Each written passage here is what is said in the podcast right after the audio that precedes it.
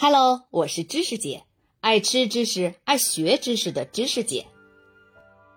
英国女孩与中华美食之担担面一。啥子面？谢老板正在跟一个常客聊着天儿，抬起头来给了我个早就见怪不怪的臭脸。二两海味面，一两担担面。我回答，一边把书包放在地上，坐在一张摇摇晃晃的长凳子上。身边就是川流不息的自行车，根本不用看那个写了十几种面的小黑板，因为我从到了成都，基本上每天都在谢老板这儿吃面，对那些内容早就烂熟于心了。谢老板把我点的面朝那三四个年轻的伙计喊了一通，他们正在面馆的煤灶旁前前后后的忙碌着，玻璃橱柜里有一碗碗的调味料，红油、花椒面儿。葱花、酱油、醋、盐和胡椒，旁边的电炉子上煨着高汤，炖着面臊子，热气升腾。竹编簸箕里盘旋着一把把新鲜劲道的面。店门口能把整个街景尽收眼底的地方，放着两口巨大的锅，水咕嘟嘟的沸腾着，飘散出阵阵蒸汽。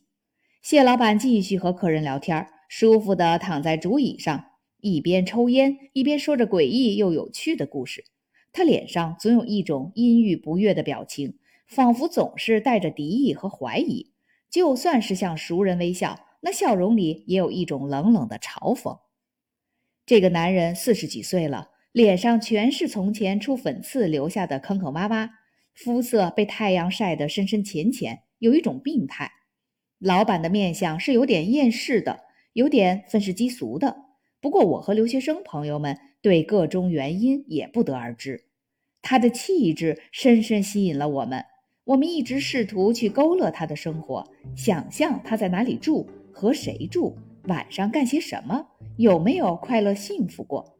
但不管我们怎么想，最后也很难想象谢老板不在学校后街这把竹椅子上，不问你吃啥子面，不朝伙计大吼大叫。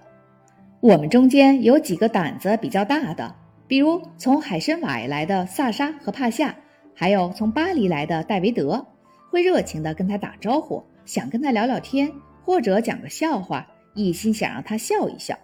但他还是一张冰块脸，完全面无表情，不动声色，只是和往常一样问道：“啥子面？”我看着年轻的伙计们做着我的午饭。把辣子和各种各样的调料倒进我那小小的一碗担担面里，再往那碗大一点的海味面里加点盐和胡椒。他们准确地抓起一两或二两面扔进锅里煮，不一会儿，热气腾腾的两碗面就端到我桌上了。海味面和以往一样，浸在浓郁的海鲜汤里，有种安慰人心的感觉。上面还加了炖好的肉、笋、蘑菇。再加点干虾米和淡菜，担担面呢？嗯，毫无疑问，这是成都最好吃的担担面，走遍天下恐怕也就是这一家了。它看上去倒是其貌不扬，一小碗面加了一勺深色的松脆的牛肉碎，但只要你拿起筷子把面拌一拌，就会唤醒铺在碗底的那些香料。每一个面条都会裹上酱油、红油、芝麻酱和花椒混合成的调料，效果实在是石破天惊。入口短短几秒，你的嘴巴就会着火，你的双唇会在花椒的猛攻下不停地颤抖，你的全身都会散发出热气。天气热的时候，就会汗流浃背了。谢老板的担担面实在是非常有效的醒神药。宿醉或者伤了心，吃一碗再好不过了。在成都灰蒙蒙的潮湿天，这样的一碗面简直救命啊！我们这些学生就像奴隶一样，心甘情愿地上了瘾。很多人都和我一样，先来碗比较温柔的汤面，比如番茄煎蛋面，然后再上一小碗刺激火爆的担担面过过瘾。不过，生性雷厉风行、喝起酒来海量无敌的俄罗斯人和波兰人，总是一往情深的点三两担担面。我们坐在街边摇摇晃晃的桌子边，狼吞虎咽地吃下去。周围的自行车来来往往，出租车的喇叭吵个不停，还喷来一阵阵难闻的尾气。吃完之后，我们叫谢老板结账，他把一个个琐碎的数字相加，接过我们皱巴巴的钞票，埋头在那个半开的小木抽屉里找零钱。担担面是土生土长的成都街头小吃，名字来源于挑着扁担的传统街头货郎。担是个动词，意思是挑扁担。成都的老人们还记得那些卖面人的吆喝：“担担面，担担面”的声音传遍成都古老的小街小巷。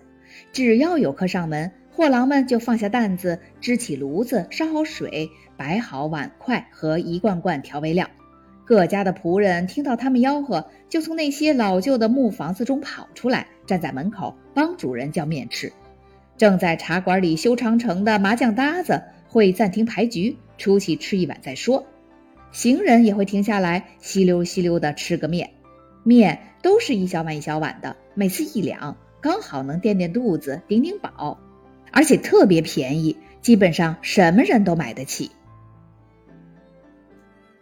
如果您喜欢这个专辑，请您帮忙投出月票，并在节目下方长按点赞按钮，谢谢。